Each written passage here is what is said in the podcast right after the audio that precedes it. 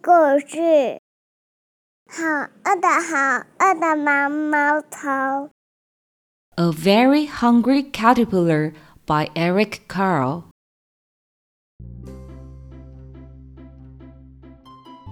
In the light of the moon, a little egg lay on a leaf.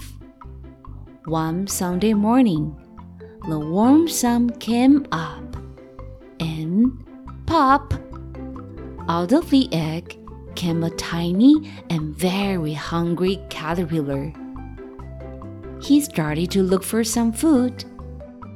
On Monday, he ate through one apple, but he was still hungry. On Tuesday, he ate through two pears, but he was still hungry.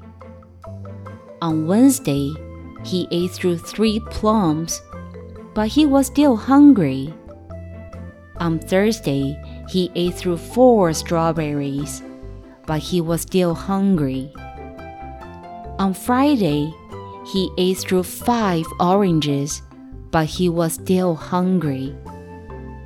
On Saturday, he ate through one piece of chocolate cake, one ice cream cone, one slice of Swiss cheese, one slice of salami, one lollipop, one piece of cherry pie, one sausage, one cupcake, and one slice of watermelon.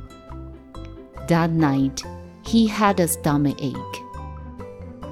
The next day was Sunday again. The caterpillar ate through one nice green leaf, and after that, he felt much better. Now, he wasn't hungry anymore, and he wasn't a little caterpillar anymore. He was a big, fat caterpillar. He built a small house called a cocoon around himself. He stayed inside for more than two weeks. Then he nibbled a hole in the cocoon, pushed his way out, and he was a beautiful butterfly. 念。hungry? Yes, I'm hungry. Are you hungry? Hungry. Hungry. What do you like to eat? 你喜欢吃什么？葡萄、草莓、还有嘞？樱桃、还有呢？饼干。